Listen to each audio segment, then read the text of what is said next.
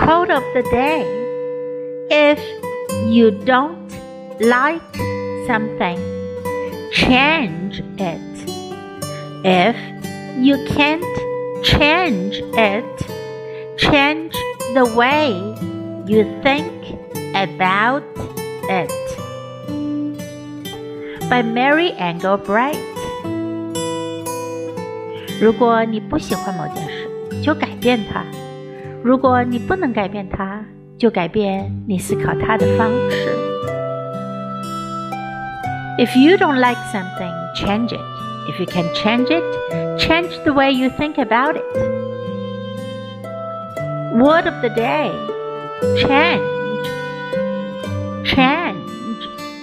改变，变化。